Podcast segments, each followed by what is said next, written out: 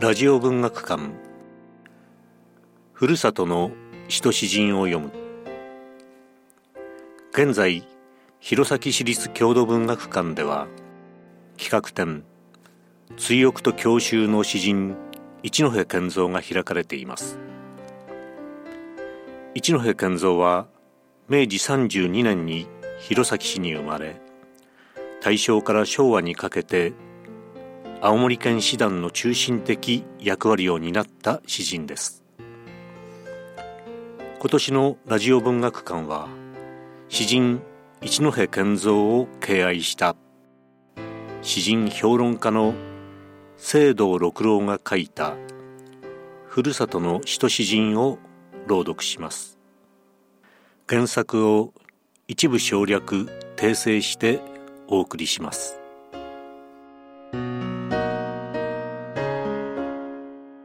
今日は第26回。北島和夫生涯の歌。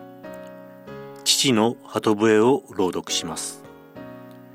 どうぞお聞きください。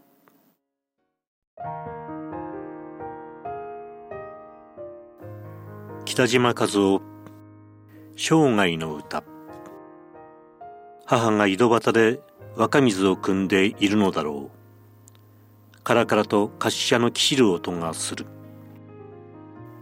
父が見まかった後の家にもそしてカラカラと一年が過ぎカラカラとまた一年が巡ってくる。これからはお前が組まねばなりません。ああ母の刀匠の手が帰ってくる。そのように私の行く手の暗く深い井戸。そんな位置に立ちながら私はカラカラと生涯を読んでいる。父の鳩笛。そうだった。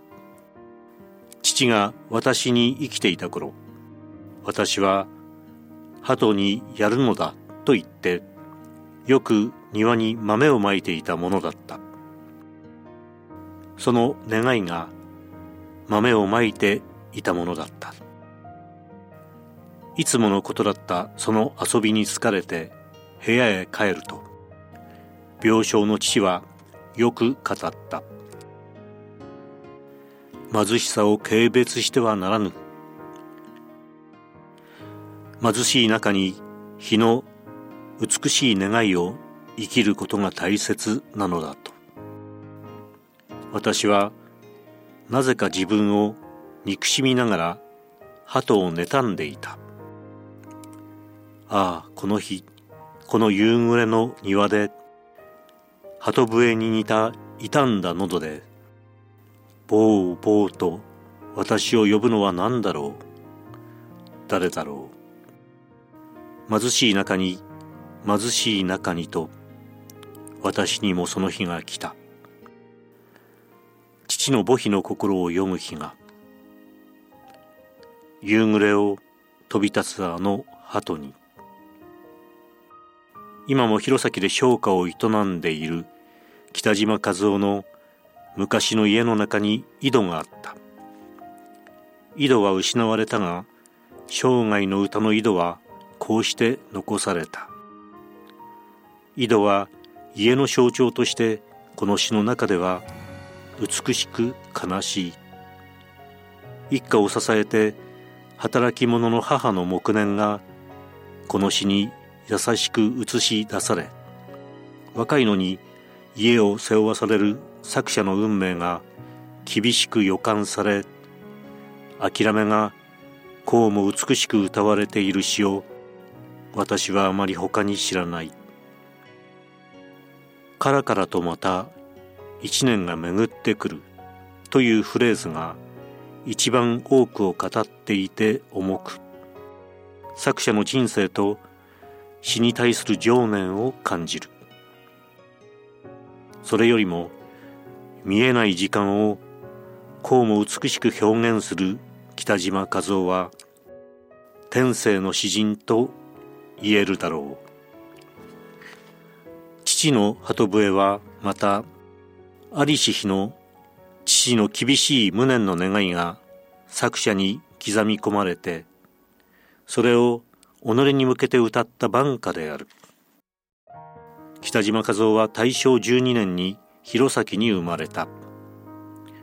若い時から一戸健三に師事して詩を書き詩の雑誌を桜庭博らと出し戦後いち早く詩詩等を創刊し詩を発表した。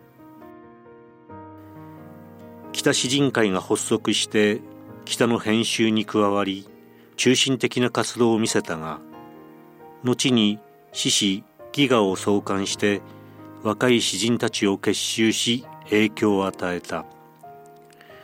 その間に風の記者を起こし高木京三の丸メロを再刊したり日幌草太の移行詩集青い記録を刊行している。真の詩人とは何か。この自問を正しく普遍的に答える人は少ない。北島和夫は多くは語らないが佳作をもってそれに応える詩人である。彼の最も信頼する詩人は村次郎であり四季の詩人たちである。したがって北島和夫の詩にそれらの詩人の影響は見逃せない。生涯の歌というタイトルも津村信夫に同名のものがあり獅子飢餓も立原道蔵が昭和9年二十歳の時同名の雑誌を出したことがあり立原が交互自由律短歌の創作から抜け出し初めてソネット風な詩作を始めて詩人への出発を期した時のものである。北島和夫のそうした純粋な叙情詩人たちへの傾倒親愛ぶりがうかがえる。しかし北島和夫は自分の歌しか歌わない。その彼がようやく詩集を出したのは昭和40年。26編という史歴の長い割に少ない作品を選んで詩集生涯の歌を上詩した。詩集の製本に堀達夫の美しい本作りの精神が受け継がれていていかにも北島和夫らしい一冊の詩集である。その後期で次のように述べている。